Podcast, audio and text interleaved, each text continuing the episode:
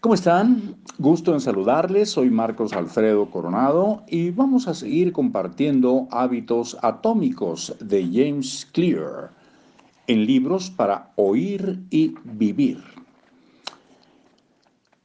Estos trucos no van a terminar con una verdadera adicción, pero para muchos de nosotros un poco de tensión o resistencia puede ser la diferencia entre adquirir un buen hábito o caer en uno malo. Imagina el impacto acumulativo que se lograría al hacer docenas de cambios de este tipo y vivir en un ambiente diseñado para simplificar las conductas buenas y dificultar las conductas perjudiciales.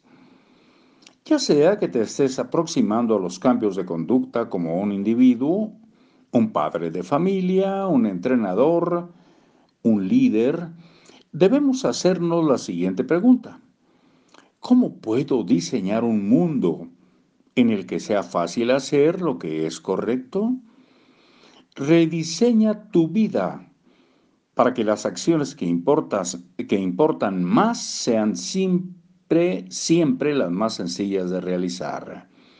Rediseña tu vida para que las acciones que importan más sean siempre las más sencillas de realizar. Ahora nos toca resumen de capítulo. Continuamos. El comportamiento humano sigue la ley del menor esfuerzo. Tendemos por naturaleza a elegir la opción que requiere la menor cantidad de trabajo. Crea un ambiente donde hacer lo correcto sea tan fácil como posible reduce la tensión asociada con las buenas conductas. Cuando la tensión o resistencia es elevada, los hábitos son difíciles. Prepara tu ambiente para que las acciones futuras sean sencillas. Y ahora, ¿cómo dejar de postergar? Usando la regla de los dos minutos. Twyla Tharp es eh, reconocida como una de las más grandes bailarinas y coreógrafas de la era moderna. En 1992 ganó la beca MacArthur, conocida como la beca de los genios.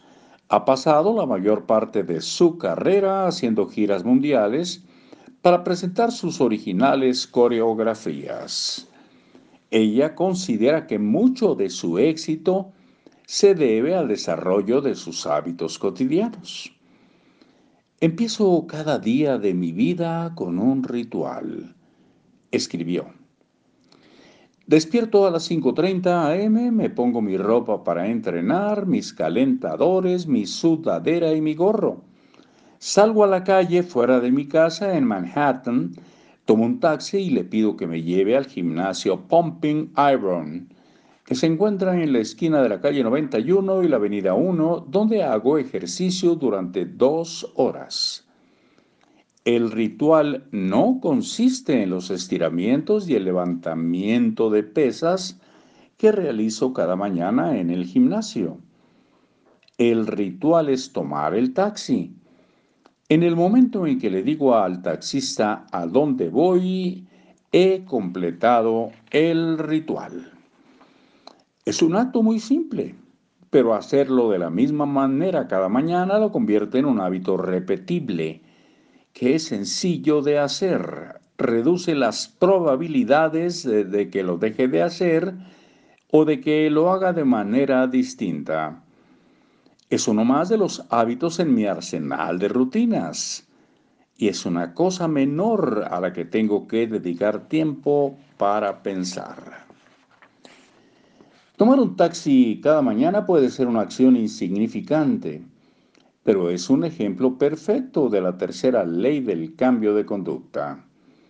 Los investigadores estiman que entre 40% y 50% de las acciones que realizamos en cualquier día dados en cualquier día dado son hábitos. Esto es un porcentaje sustancial pero la verdadera influencia de tus hábitos es mayor de lo que sugieren estos porcentajes. Los hábitos son elecciones automáticas que influyen en las decisiones conscientes que tomamos. Si un hábito puede ser completado en, en unos cuantos segundos, pero también puede moldear las acciones que realizas minutos o incluso horas después. Y seguiremos hablando de hábitos, pues el día de mañana, si ustedes no opinan otra cosa. Hasta luego.